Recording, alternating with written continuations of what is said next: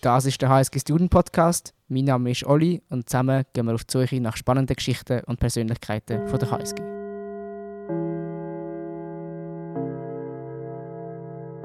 Entrepreneurship, das Buzzword an der Uni St. Gallen. Für einige ein Reizwort, eine leere Hülle.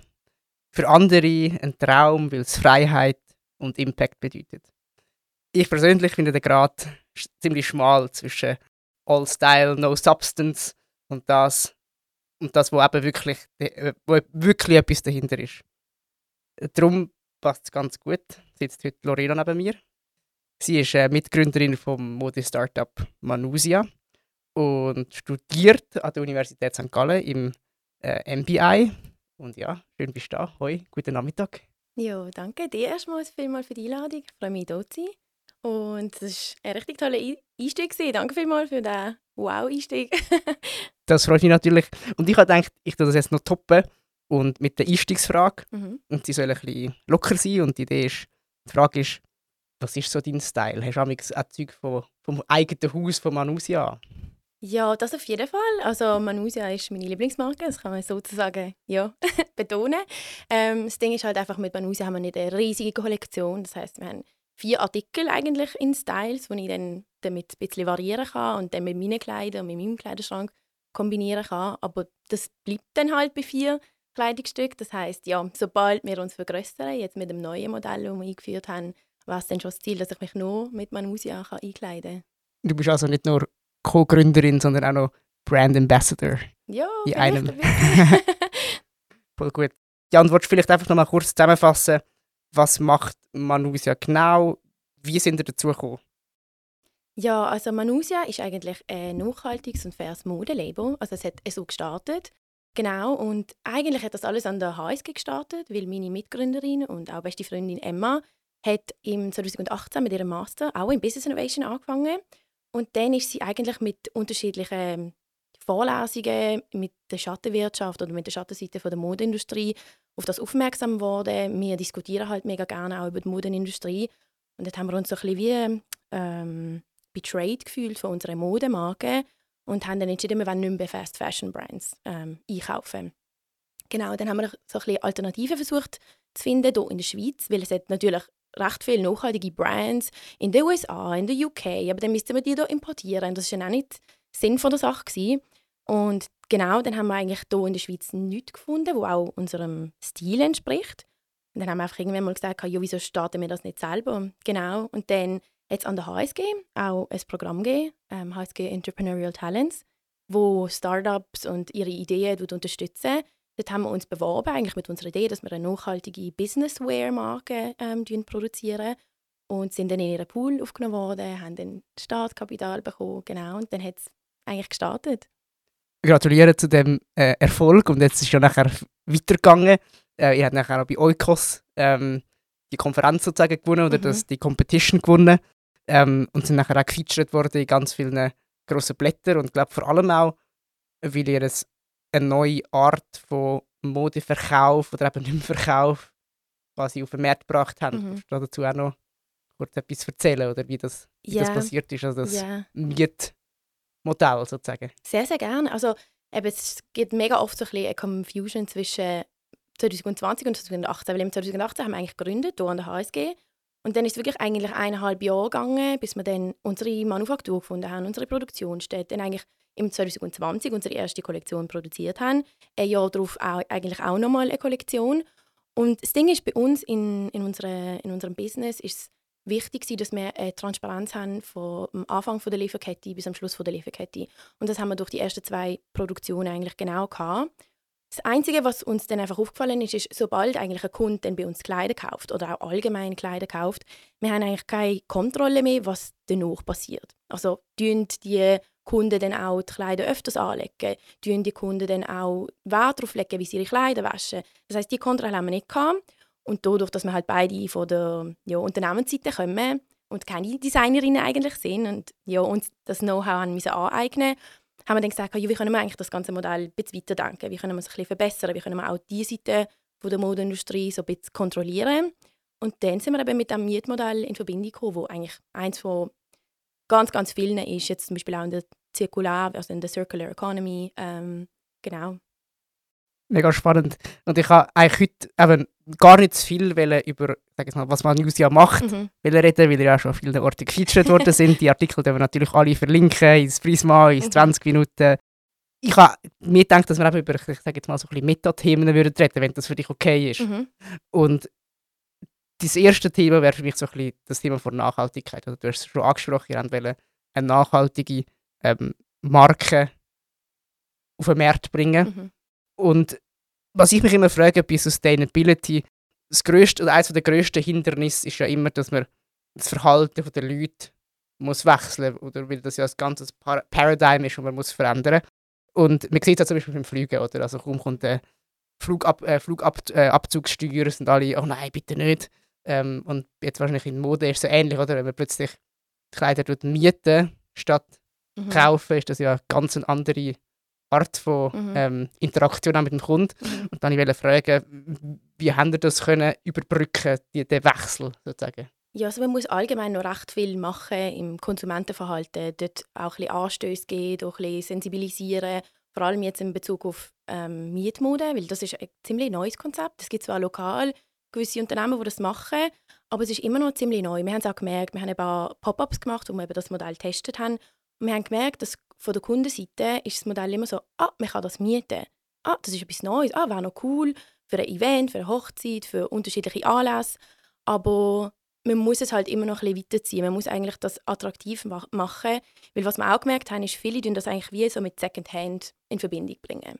Und Secondhand wird mega oft halt assoziiert mit ähm, Kleidern, die von jemand anderem mal getragen worden sind, die nicht gereinigt sind, die sich eher so in Anführungszeichen schmutzig anfühlen wir haben eigentlich von diesem Stigma wegkommen und dann jetzt eigentlich ein Bild von Mietmode ähm, vorbringen, das mehr so sophistiziert ist und halt auch etwas ist, wo die Kunden das Gefühl haben, sie tragen auch etwas Neues. Genau, aber es hat noch viel zum Bearbeiten im Konsumentenverhalten.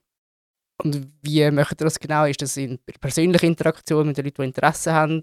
Wobei jetzt aber ich denke jetzt zum Beispiel an einen Online-Shop, den ihr habt. Mhm. Eure Webseite ist eigentlich ein Shop, ein Online-Shop. Ja, das genau. ist ein bisschen schwieriger dort. Mhm. Wie passiert das genau?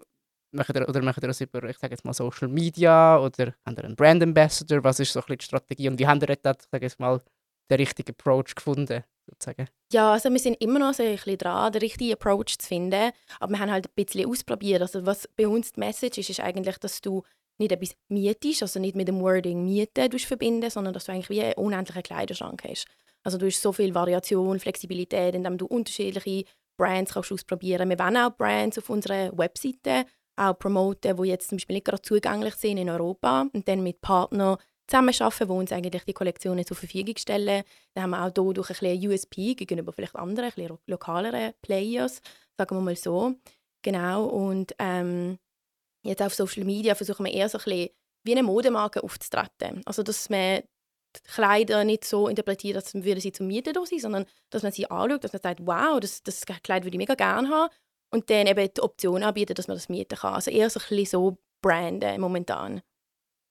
Und was ich auch festgestellt habe, oder was ihr auch sagt, oder ist, ich wollte etwas anderes machen, weil die Modeindustrie, ich sage jetzt mal, nicht unbedingt sehr nachhaltig ist. Mhm. Und ich wollte dich jetzt einfach fragen, ob du auch unseren Zuhörerinnen und Zuhörern wie kurz kannst erzählen, was ist so schlimm an der Modeindustrie?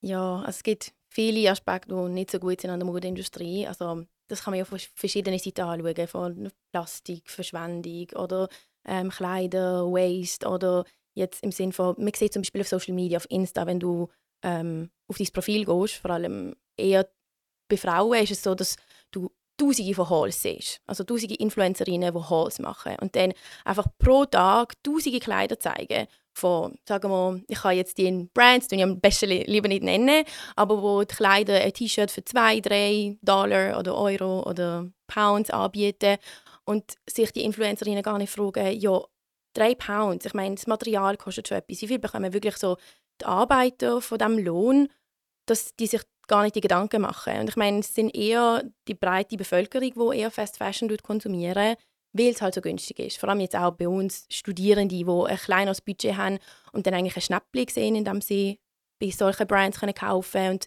vor allem solche Brands machen ja dann eigentlich Modemarken in Anführungszeichen nach, wo halt so im Premium-Segment sind oder eher im Luxussegment. Genau, und deswegen ist es wie so, man versucht mitzuziehen, aber die ganze Wirtschaft ist sich jetzt auch ein bisschen am ändern. Das heißt, es gibt lokale Brands, auch seit Covid, die dann ein kleinere Kollektionen rausbringen und die Bevölkerung dann auch so lokale Unternehmen unterstützen.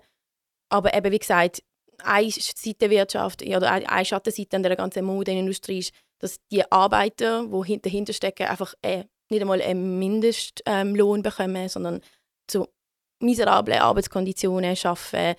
Ähm, 80 Prozent der Textilarbeiter sind eigentlich Frauen. Das heißt, die werden zum Beispiel nicht versichert. Die bekommen keine irgendwie Unterstützung, wenn sie jetzt zum Beispiel schwanger sind und dann wieder zurückkommen ins Arbeitsleben. Ähm, die Infrastruktur, kein Licht, kein ja, es gibt so viele ja, Dokumentationen, die man wahrscheinlich auch gesehen hat, ähm, wie die Modeindustrie eigentlich aussieht, genau. Und dann gleichzeitig auch die Textilwirtschaft ist, tut so viel Wasser konsumieren. Also zum Stoff produzieren braucht es auch Wasser. Und das Wasser wird ja dann eigentlich auch in, ja, wie nennen wir das? In, ähm, ins Abwasser. Ins Abwasser gehen, genau. Wo dann eben schlussendlich in den Ozean landet und dann von den Fisch eigentlich so Mikropartikel aufgenommen werden und wo dann schlussendlich bei uns auf dem Teller landen. Und das ist eigentlich auch nicht etwas, wo wir unterstützen wollen. Genau, ja. Und ihr versucht es jetzt besser zu machen, ja. oder? Und ich habe mich an dieser Stelle gefragt, das ist vielleicht eine provokative Frage, mhm. aber ich habe auf der Webseite gesehen, dass ihr jetzt zum Beispiel nicht Schweizer Wolle verwendet für eure mhm. Kleider. Ja. Und was ich glaube, wenn man ja wie feststellt, dass die ganze Industrie ein bisschen anders arbeitet, mhm. als so, wie man selber arbeiten will, ja. ist es extrem wichtig, dass man wie die richtigen Partner auch aussucht. Genau. Und gerade wenn ihr nebenan noch studiert und arbeitet, so wie wir beide, stellt mir das ganze Quality Management, wie man das wahrscheinlich nennen, mhm. noch schwierig vor. Gerade wenn, eben, wenn man es jetzt nicht bewusst nicht auf Schweizer Wolle setzt, mhm. wie, das ist jetzt einfach ein plakatives Beispiel, aber yeah. wie, wie möchtet ihr das, sag jetzt mal, zum sicher gehen, dass ihr es besser macht? Ähm, das ist eine gute Frage. Und zwar haben wir jetzt zum Beispiel für die erste Kollektion nicht Wolle können verwenden, sondern haben ähm, äh, Bio, doch Biobaumwolle eigentlich, Organic Cotton, sorry, ist manchmal so mit der Übersetzung ja. ist es ein bisschen mühsam, ähm, haben wir Biobaumwolle verwendet, aber du hast hier in der Schweiz nicht wirklich die Möglichkeit, so Bioplantagen anzubauen. Das heißt, wir haben eigentlich einen Ort gesucht, wo nicht zu weit weg ist, also immer noch in Europa ist, mhm. wo eigentlich ein Standort ist, wo viel Biobaumwolle auch produziert wird und dann nicht nur die Materialien an einem Ort produzieren, wo die Biobaumwollplantagen sind, sondern dass dort auch gerade die Produktionsstätte ist, wo dann der Stoff eigentlich gerade verarbeitet wird und dann in die Manufaktur gehen wird, wo es dann weiterverarbeitet wird zum fertigen Stück. Genau, und dann das Qualitätsmanagement, wo alles dann kommt. Also eigentlich die ganze Lieferkette im Blick haben. Genau, und das ist dann eben bei uns eineinhalb Jahre gegangen, bis wir die richtigen Partner gefunden haben. Und dann sind wir in der Türkei, in Izmir, gerade an einen Ort gestoßen, wo ein Standard ist für Biobaumwolle sind dann auch die Produktionsstätte besuchen und dann haben, haben dann eigentlich wirklich vom, von der Plantage bis zum fertigen Stück können beobachten wie die Schritte ablaufen, wo die Mitarbeiter arbeiten, die ganzen Verträge können anschauen, also wirklich von A bis Z das können anschauen, wo unseren Wert auch entspricht und mit den Partnern, wo wir dann auch zusammen arbeiten wollen. Genau, und dann sind wir eigentlich in stetigem Kontakt mit der ähm, Fabrik und Manufaktur. Und wie habt ihr sie gefunden? Einfach Internetrecherche oder ist das ja. jemand aus dem Umfeld? Gewesen? Lange, lange, lange Research. Wir haben mit unterschiedlichen Partnern aus unterschiedlichen Regionen in Europa eigentlich ähm, Kontakt aufgenommen. Aber es hat immer irgendetwas gehabt, wo nicht unseren Werten entsprochen haben oder nicht dem Nachhaltigkeitsgedanken entsprochen haben. Und dann ist es eigentlich wirklich der Zufall, also das Glück gewesen, wie wir auf die Manufaktur gekommen sind, weil es ist eigentlich wie ein Familienbetrieb in der Türkei, aus einer Ortschaft, wo der Verlobte von meiner besten Freundin und Geschäftspartnerin herkommt. Und da hat dann eben so mit seiner Familie können schauen, sich informieren, ob es dort irgendetwas gibt, wo eventuell für, für uns möglich war. Und dann hat es tatsächlich den Familienbetrieb gegeben, wo genau alle unsere Werte hatte, wo man ja, können sagen, ja, da dahinter können wir stehen. Dort wollen wir das anschauen und uns auch davon überzeugen. Und das ist genau das, was wir dann gemacht haben. Also, ja, es ist hat auch mit Glück zu. Vielleicht wären wir noch ein bisschen länger dran gewesen. das Glück der Tüchtigen. Mhm. Was ich mir auch noch gefragt habe, ist jetzt vielleicht nochmal eine provokative Frage. ähm, ihr verbietet ja Kleider, oder auch aus dem Aspekt heraus, dass es mehr nachhaltig ist, oder? Mhm. Weil man dann nicht das Zeug wegschmeißt und es dann genau. irgendwo auf dem Abfalleimer landet. Ja, genau. Und, aber was es ja auch bedeutet, wenn man ja Kleider vermietet, man muss sie immer wieder verschicken und wir kommen sie wieder über und mhm. wir, wir ist eigentlich wie ein Logistikunternehmen nachher mhm. auch. Genau. Ähm, wie habt ihr den CO2-Fußabdruck von diesem ganzen Prozess können evaluieren? Habt ihr einen Partner gehabt oder habt ihr selber Expertise gehabt? Wie habt ihr das gemacht? Jetzt momentan sind es Emma und ich, die eigentlich so ein bisschen für die Lieferungen zuständig sind, sich einmal fürs Bringen an die Kunden. Aber in Zukunft ist es für uns wichtig, dass wir Partnerschaften aufbauen, wie zum Beispiel mit Uber Eats, wo dann mit Velokurier ähm, eigentlich zusammenarbeiten können und dann lokal die Shipments eigentlich ähm, an die Kunden bringen können. Genau, eigentlich wenn wir eben auch dadurch, dass es nicht ein lineares Geschäftsmodell ist, wo dann das Produkt nur zum Kunden gebracht wird, sondern dann das Produkt dann auch wirklich dann zu uns zurückkommt, wenn wir dort versuchen, so viele Emissionen wie möglich zu sparen. Und das machen wir dann eben durch ähm, Kurier, die dann nicht durchs Auto oder durch andere Transportmittel als das Velo zum Beispiel können geliefert werden Jetzt hast du mega viel über Manusia und Nachhaltigkeit erzählt. Mhm. Merci vielmals. Sehr gerne. Das war sehr spannend. ein zweiter, ich sage jetzt mal, Meta-Aspekt, den ich gerne thematisieren würde, ist so ein bisschen, ich sage jetzt mal, ihr zwei und das Studium und ich sage jetzt mal ein bisschen euch, euch Leben nebendran. Mhm. Ähm, und da als, als Einstiegsfrage ich natürlich auf eurem, auf eurem LinkedIn, gewesen, wie man das ja heutzutage so macht in St. Gallen. Ähm, und eben, ich habe gesehen, erstens haben ihr nicht so viel Modeerfahrung. Mhm. also, sagen wir so, als einfach als Mode-Business-Owners yeah. sozusagen. Yeah.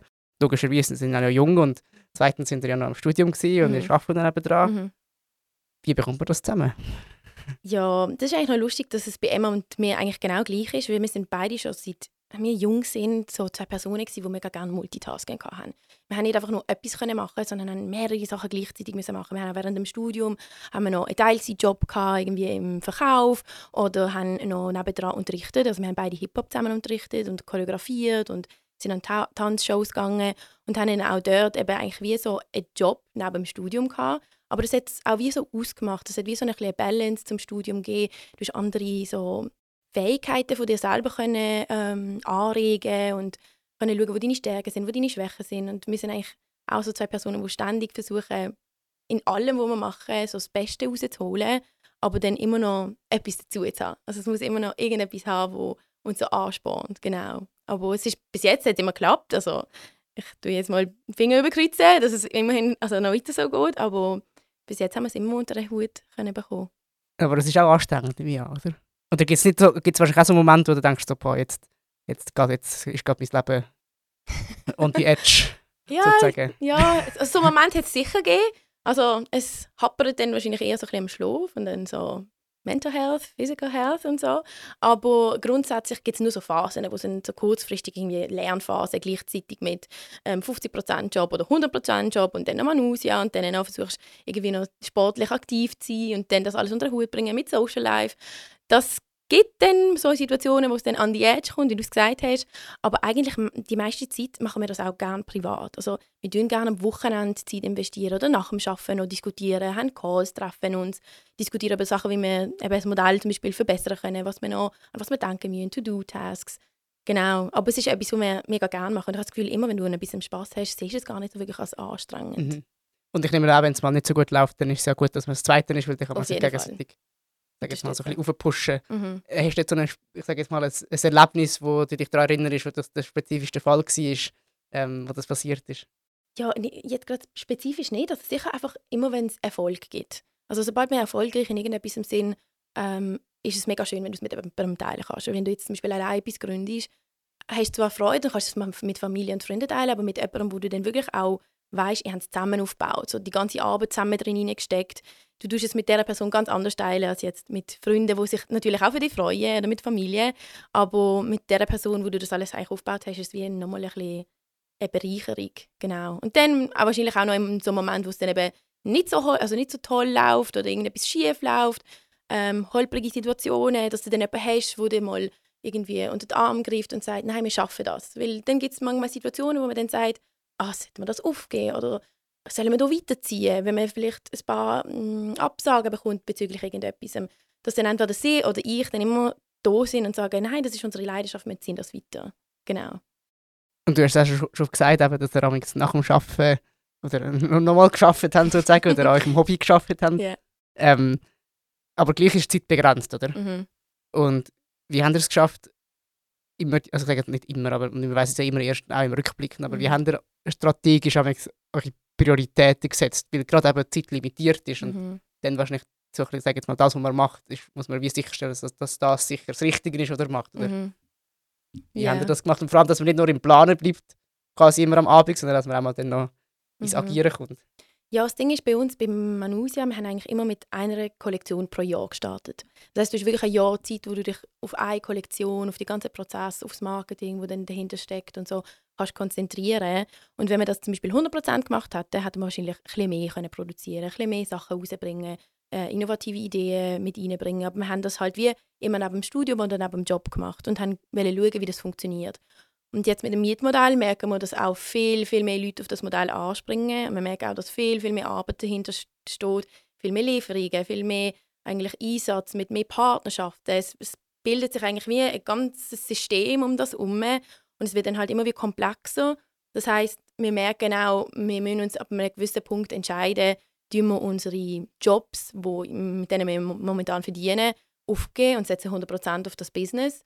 Oder ja, Oder nicht? oder nicht. Aber das ist eigentlich nicht unser Ziel, sondern unser Ziel ist, dass man eigentlich schon unsere, unser Beruf wird. ja, ja. Ja, spannend. Ich habe mir überlegt, dass wir noch ein Spiel spielen. Mm, Ähm, okay. Wenn du spontan bist. Ja, natürlich. Und zwar, äh, das spielen wir eigentlich in jedem Podcast, also die, die da öfters dabei sind, äh, wissen, Mhm. was es ist. Okay. Und zwar ähm, gebe ich dir Anfangs- oder Satzanfänge Mhm. von Sätzen, logischerweise. ähm, und es geht über die HSG und Mhm. hat manchmal vielleicht auch noch etwas mit Manusia zu tun oder mit deiner Expertise, sage ich jetzt mal. Mhm. Und du darfst dann einfach gerne den Satz beenden Mhm. und dann schauen wir, was Dabei rauskommt. Ist das Okay. gut? Machen wir. Okay, perfekt. Also, vielleicht noch als Hintergrund für den ersten Satz. Die Lorena hat in Basel den Bachelor gemacht Mhm. und ist erst jetzt in St. Gallen. Gut, also dann fange ich mit dem ersten Satz an.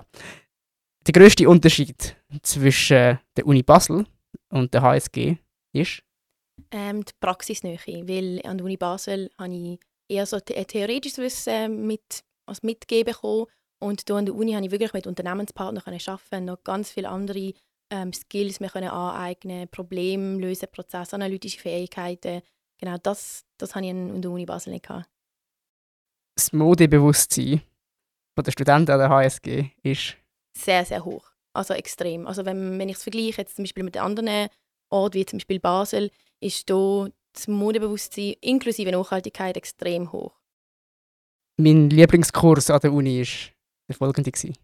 Digital Retailing beim Professor Dr. Thomas Rudolph, weil wir dort eigentlich mit einem Unternehmenspartner ähm, in der Uhrenindustrie zusammenarbeiten und ich genau so ein bisschen in meinem Gebiet meine Fähigkeiten mit, mitbringen Wer hätte es gedacht? Startup Ecosystem an der HSG. Das ist enorm groß. Also das Startup-Ecosystem ist an der HSG glaube das grösste neben, neben der ETH, wo man eigentlich sich mit seiner Startup-Idee kann einbringen kann, unterstützt werden, ein ganzes Netzwerk nutzen hier an der Uni, um an die nächsten Schritte anzukommen, Partnerschaften zu bilden oder ähm, eigentlich seine Idee auch zu verbreiten. Also da ist das Ökosystem mit dem Startup, die Unterstützung extrem toll. Und die letzte, der letzte Satz. Ich wünschte mir, dass HSGler mehr. Man muss ja Rent nutzen. Noch ein bisschen Schleichwerbung gemacht. Das ist gut, wegen einisch. Ähm, zu deiner ersten Antwort. Mhm. Ähm, da ist mir folgendes eingefallen.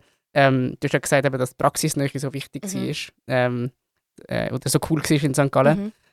Ist das auch der Grund, wieso du gewechselt bist? Hast du das wie im Voraus auch schon gewusst? Oder? Ja, also eigentlich ursprünglich habe ich nicht einmal den Master hier an der HSG machen, Ja. beziehungsweise gar keinen Master, weil ich habe eben im Bachelorstudium gemerkt, dass das theoretische Wissen sicher ein Teil ist, wo mich weiterbringt, aber eben die Praxisnähe hat mir gefehlt, so das Präsentieren oder das ähm, Kundenproblem identifizieren und dann ihnen auch eine Lösung können anbieten von tausende Möglichkeiten, Technologien, Innovationen, was es gibt, die eigentlich zu fördern, das hat mir so ein bisschen gefehlt.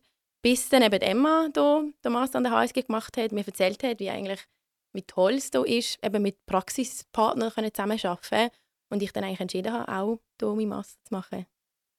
Und was du auch noch gesagt hast, ist, dass das Startup-Ecosystem Mhm. in St. Gallen dir mega imponiert hat. Mhm. Ähm, und vielleicht, eben, wir sind ja da jetzt im HSG Student Podcast Mhm. und ich habe gedacht, ich frage dich jetzt auch nochmal dazu als Follow-up, so ein bisschen das Entrepreneurial Talents Programm. Ja.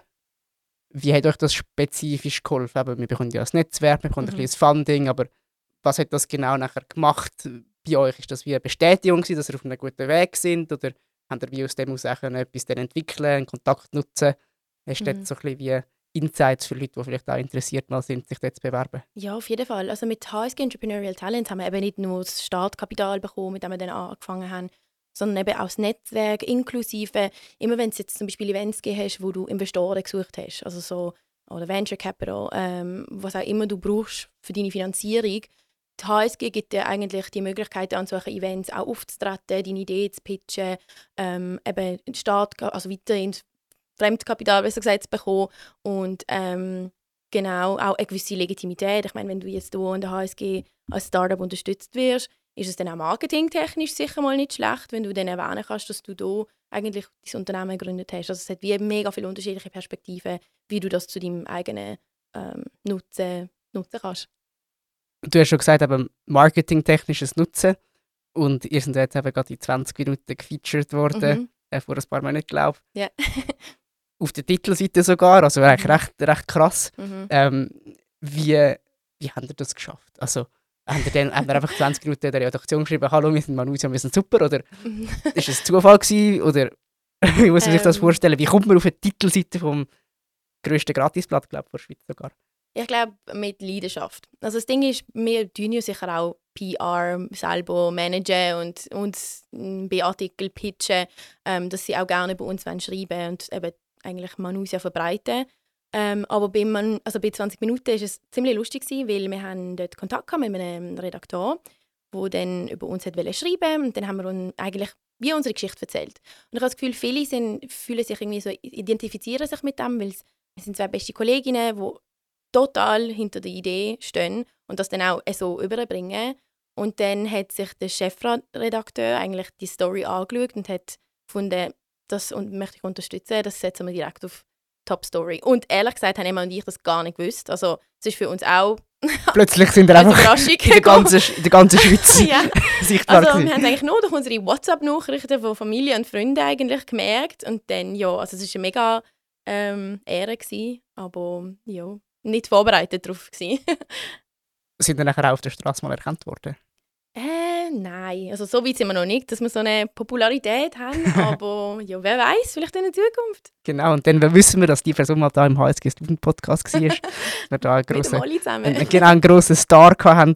Ähm, und haben dann nachher auch, also das ist vielleicht eine blöde Frage, aber ich nehme an, es hat nachher auch einen Effekt gehabt auf, auf euch, das, was Manusia macht, oder? Also. Ja, das auf jeden Fall. Also wir haben jetzt ähm, auch Pop-up-technisch haben wir eigentlich immer Sponsoring bekommen, was für uns mega toll war, um eigentlich mit geringen Kosten eigentlich das Mietmodell ausprobieren Und das hat sicher etwas damit zu tun, dass wir vielleicht auch eben an der HSG in einer universitären Umgebung gegründet haben und dann eben durch verschiedene Medienartikel auch ein bisschen Bekanntschaft gewonnen haben, dass die Leute gesagt haben, okay, die Idee hat sicher eine gewisse Substanz, hat eine gewisse Legitimität, dass die Leute auch mit uns zusammenarbeiten wollen. Also auch die Pop-up-Flächen haben wir vielleicht, also ich kann es nicht mit 100% sagen, haben wir vielleicht auch dadurch noch ein bisschen mehr Zuspruch dafür bekommen. Genau.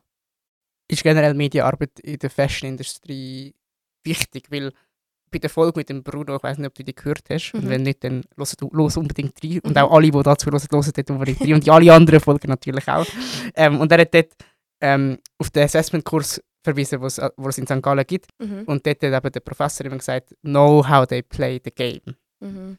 Und ähm, deswegen die Frage, ist Medienarbeit, ist das ein Teil vom Fashion Industry Game? Definitiv. Also wir haben auch mega gemerkt, durch die ganzen Medienartikel haben wir viel mehr Kunden bekommen, viel mehr Followers auf unseren sozialen äh, Medien und dadurch auch ja, mehr Kundschaft auch für unser Modell. Und das hat sicher etwas mit den Medien zu tun, jetzt auch, wenn man es vergleicht mit ähm, Rent the Runway, das ist einer der grössten Player im USA-Markt. Die sind einen Tag, nachdem ähm, New York Times sie gefeatured hat, haben sie über 100'000 Abonnenten gehabt. Und das hat sicher nicht nur mit dem, Medien, also mit dem Medienartikel in der New York Times zu tun, aber ich habe das Gefühl, die Medien machen es eben schon mega aus. Also Medienarbeit wird auch dann später, wenn das ganze Modell größer wird, ein großer Bestandteil von unserem Business mhm. sein. Bei St. Gallen äh, Helps Ukraine haben sie gesagt, eben, dass sie auf äh, die Redaktoren zugegangen sind. Mhm. Und ich wollte auch nochmal spezifisch nachfragen, sind ihr es oder ist jemand auf euch zu? Oder wie, wie lernt man die Leute kennen, sozusagen äh, die Redaktoren ganz generell? Also grundsätzlich sind wir auf sie zugegangen. Ja. Es gibt Situationen, wo man dann eventuell eben durch das Netzwerk, das man sich angeeignet, angeeignet hat in den letzten Jahren, dann eventuell jemand kennt, der jemand kennt und dann man so in Verbindung kommt. Aber sonst sind einfach wir die, die gesagt haben, wir sind klein, es kennt uns fast keiner, wie sollen wir überhaupt an die Leute ankommen? Das heißt, wir müssen einfach Initiative Klar. zeigen. Das heißt, wir melden uns zum Teil wirklich auf der CEO-Adresse von Unternehmen oder von Zeitschriften, von Medien und schreiben die genau an. Also wirklich targeted auf CEO-Level-Stufe. genau, aber es sind wirklich mehr, die die Initiative ergreifen und sagen, wir schreiben ihn, ja. Das wäre ja cool, weil ich glaube, wenn ja dann reagiert wird, heißt das ja auch, wie eben, ja, wie, positive Resonanz. Genau, es ist ein guter ja. Weg, dass man das macht oder mhm. wichtig, dass man das macht. Und zum nochmal ein bisschen bei den, sag jetzt mal, Erfolgsfaktoren bleiben. Schlussendlich sind wir ja gleich ein Business und vielleicht ein Social Business. Und jetzt habe ich nochmal die dritte provokative Frage. Mhm. Ähm, was ist euch wichtiger, Geld oder etwas Gutes tun, sozusagen für die Fashion Industry? Etwas Gutes tun für die Fashion Industry. Klar, es ist natürlich toll, wenn es dann auch noch profitabel ist, aber unsere Idee dahinter war, dass wir eigentlich einen Impact haben, dass wir etwas machen, das Purpose auch für uns selber hat und in diesem Business wir dann auch arbeiten.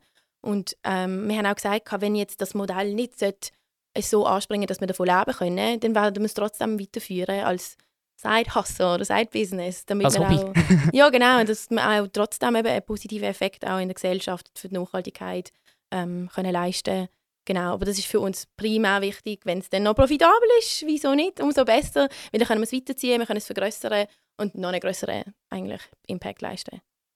Und was ja bei Startups generell auch ein Erfolgsfaktor ist oder wichtig ist, ist wie Wachstum. Oder? Mhm. Ähm, und ihr sind ja rein organisatorisch, ich sage jetzt mal auf der LinkedIn-Seite, mhm. sind ihr ja das Zweite. Mhm. Und das gibt es ja auch schon seit vier Jahren. Also ja. wir können ja dann wie auch die Frage stellen, wieso sind ihr noch nicht gewachsen in diesen vier Jahren? Ja, mit, dem, mit den Kollektionen, die wir gemacht haben, kann man fast gar nicht mhm. wachsen. Mhm. Weil wir haben immer uns fokussiert nicht auf Massenkollektionen ähm, oder Massenproduktion, sondern eher so ein kleine, exklusive Kollektionen, um es auch zuerst mal testen. Weil wir haben bis jetzt mit kein Fremdkapital gearbeitet, sondern immer nur mit Eigenkapital. Ist also das eine bewusste Entscheidung gewesen, oder? Das ist eine bewusste Entscheidung gewesen, weil wir zuerst schauen wollten, lohnt sich das für uns. Und die ersten zwei Kollektionen sind super erfolgreich gewesen, aber das bringt uns halt nur Kapital für Refinanzierung, dass wir das in eine neue Kollektion, wie jetzt zum Beispiel im zweiten Jahr, investieren und jetzt ins Mietmodell. Auch im Mietmodell haben wir jetzt mit kleinsten Ressourcen eine kleine Kollektion produziert, um zu schauen, wie es läuft. Und wir merken, es läuft gut. Es läuft sehr gut.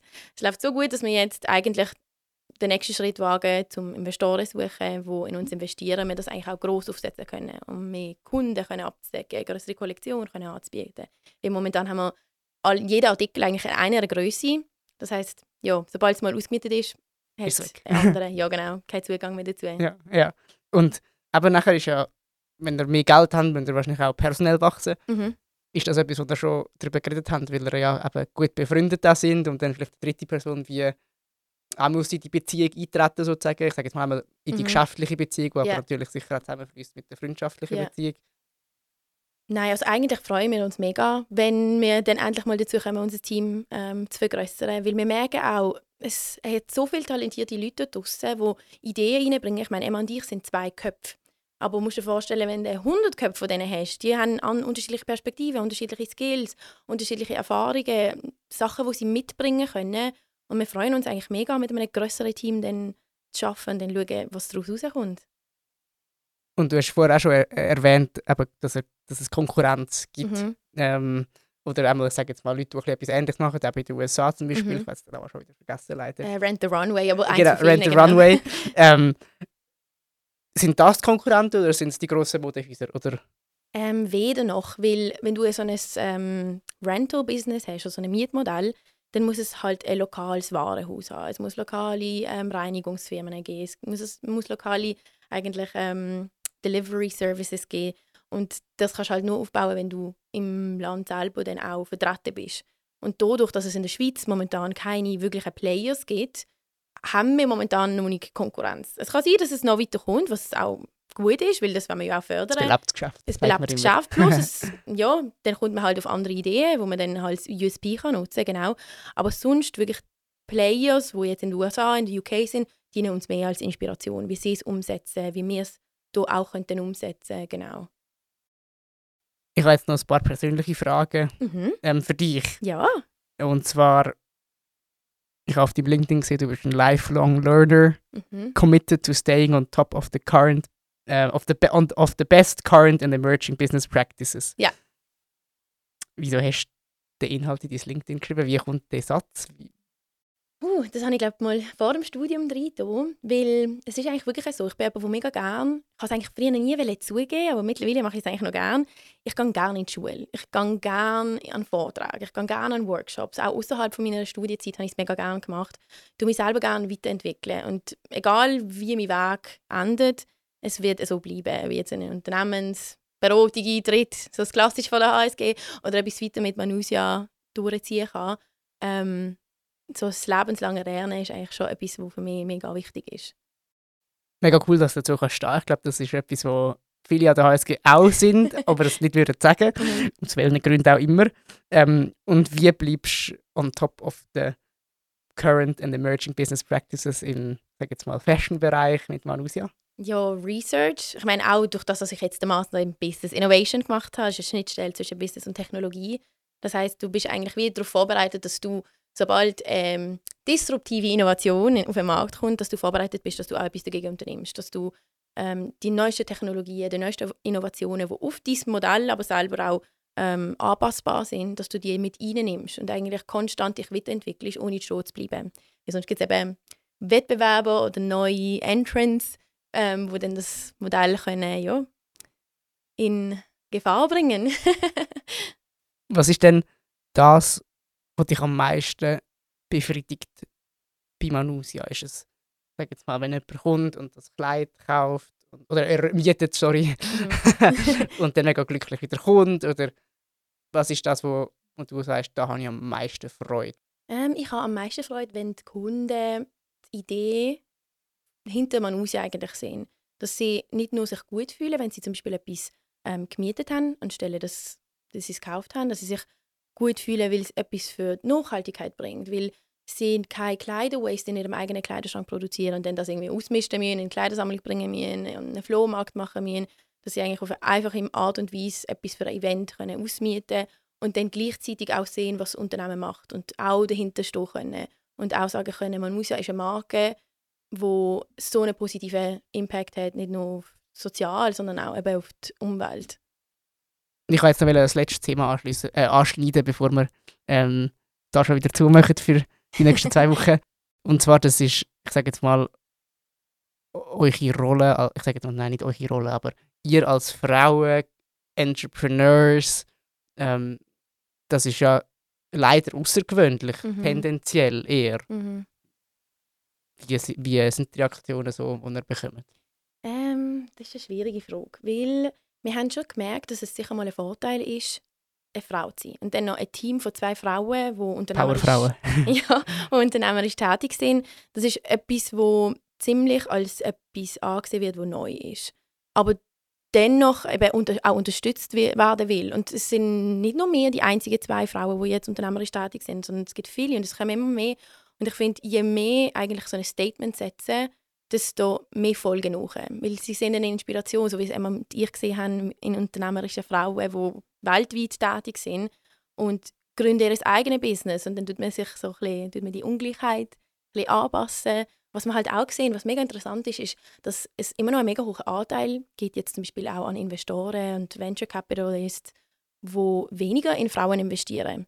Wir wissen bis jetzt nicht genau, wieso, aber wir hoffen, dass in der Zukunft jetzt vor allem eben für Leute, die gerne etwas gründen wollen, dass die nicht nur, weil sie Frauen sind, sondern auch, weil sie halt tolle Ideen haben, unterstützt werden finanziell, dass sie das auch realisieren können. Das heißt, wir sind noch am Anfang, aber ich habe das Gefühl, es kommt immer mehr. Wer war dein Vorbild? Gewesen? Einfach, weil du gerade vorher gesagt hast, dass es, äh, dass es auch als Inspiration Ja. kann dienen wenn man wie auf zu jemandem kann aufschauen kann. Ja, als der CEO von Rent the Runway, äh, Jennifer Ah, Heyman, genau. ja, sie ist eine mega große Inspiration gewesen, weil sie ist nicht nur eine Frau gewesen, sondern sie ist auch Mami und sie hat jetzt auch zusammen mit ihrer besten Kollegin ähm, gegründet. Also sozusagen ein Souvenir. Ja, wir sind noch keine Mamis, aber genau, dass man sogar, wenn man schwanger ist oder wenn man halt Kinder hat, dass man ein eigenes Business kann runnen, wo erfolgreich ist, das ist für uns mega inspirierend gewesen. Und vielleicht ist das nochmal eine, eine fiese Frage, aber weil du jetzt auch gesagt hast, eben, dass es gerade vielleicht von Investorenseite manchmal noch Vorbehalt gibt, wieso auch Mhm. immer, und das sollte eigentlich nicht sein. Mhm. Haben ihr so etwas auch mal erlebt, dass ihr wie etwas nicht haben dürfen machen oder nicht bekommen haben, weil ihr das falsche Geschlecht gehabt habt, so blöd gesagt? Mm, also ich kann mich jetzt nicht spezifisch an einen Moment erinnern, weil ich muss sagen, wir haben jetzt recht viel Unterstützung bekommen. Also wir sind nie auf so eine Art und Weise irgendwie so rejected worden. Deswegen, mm, nein, eigentlich haben wir nie so eine Erfahrung bis jetzt gemacht und hoffentlich auch werden wir es in der Zukunft nicht machen. Aber ja. Hey, super. Lorena, merci vielmals. Ja, danke dir vielmals. Bist du da bei uns gewesen? Im Podcast-Studio im Square. Vielleicht da auch nochmal ein Dankeschön als ganzes Square-Team, dass wir am da dürfen unsere Podcasts aufnehmen Und ich habe gedacht, Lorena, wolltest du noch ein letztes Statement machen zu irgendeinem Thema, das dir wichtig ist, wo vielleicht nicht gerade ist, Manusia ist super und kauft unsere Mode. Mhm. ähm, ja, vielleicht so an zukünftige Gründer und Gründerinnen. Ich finde, ihr solltet einfach starten. Wenn ihr eine Idee habt, wo ihr leidenschaft leidenschaftlich darüber sind, dann startet es einfach, ohne irgendwie das Gefühl haben, man ist nicht bereit dazu oder es ist nicht gut genug, weil schlussendlich man kann mit so wenig Ressourcen Sachen testen, ausprobieren, schauen, ob es ankommt oder nicht. Und ich möchte eigentlich Leute dazu motivieren, dass sie aus sich aus ihrer Rolle rauskommen und vielleicht sich selbstständig machen wollen und den Mut dazu haben und einfach starten. Weil man lernt by doing. Das heißt, ähm, es gibt keine Fehler, man kann gar keine Fehler machen und wenn man sie macht, dann kann man immer daraus lernen und etwas Gutes daraus machen. Das heißt, just go for it. Dem kann ich euch auf jeden Fall nur anschließen. Und nochmal in dem Sinne, merci vielmals, bist du da gewesen. Danke dir, Oli. Merci, habt ihr zugelassen und wo, wo auch immer ihr sind. Ich habe letztens in der Auswertung gesehen, dass es auch Leute in Amerika sind, die das hören. Merci vielmals. Ähm, uns gibt es jetzt auch auf der SHSG-App, wenn ihr die noch nicht abgeladen habt. Dort findet ihr alle News zu anderen Vereinen, äh, aber natürlich auch immer die Folgen vom HSG Student Podcast. Und ja, damit verabschieden wir uns. Bis zum nächsten Mal. Tschüss zusammen. Macht's gut.